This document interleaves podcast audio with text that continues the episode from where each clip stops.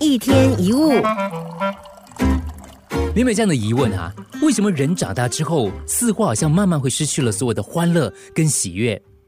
不信你看一下周围那些比较年长者的脸孔，大人的脸孔，都是很忧郁、紧绷着，或者拉长着脸、皱着眉头，一点笑容都没有的。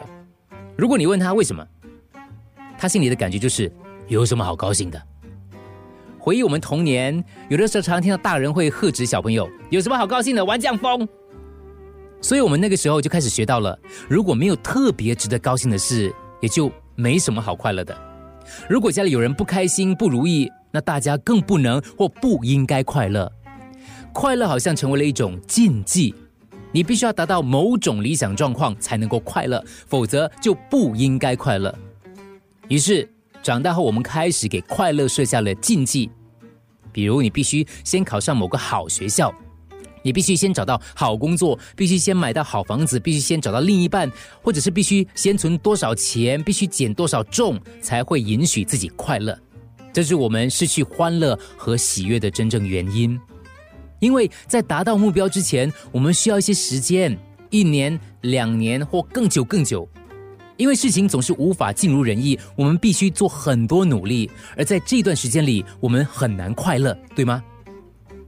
快乐就像掉在驴子前面的红萝卜，永远是可望不可及的。其实仔细想想，不管我们现在处于何种状态，顺境也好，逆境也罢，我们都有权利让自己现在就过得很好，过得很开心。谁说你不可以带着坏心情去逛街或去泡汤？这两者一点都不冲突。要不要快乐是自己决定的。生病的时候可以快乐。穷的时候可以快乐，甚至死的时候也可以快乐。为什么要被外在环境主导？如果捉不到兔子，还有温暖的阳光跟淡淡幽香的树叶；如果钓不到鱼，还有河边的风景跟草上发亮的露珠，何必限定自己只有抓到兔子或钓到鱼才快乐呢？谁规定的？试想想，当你达成目标的时候，你很快乐，那是谁要你快乐呢？你自己，对吗？所以想快乐，你现在就可以快乐，没有人挡在你前面。一天一物。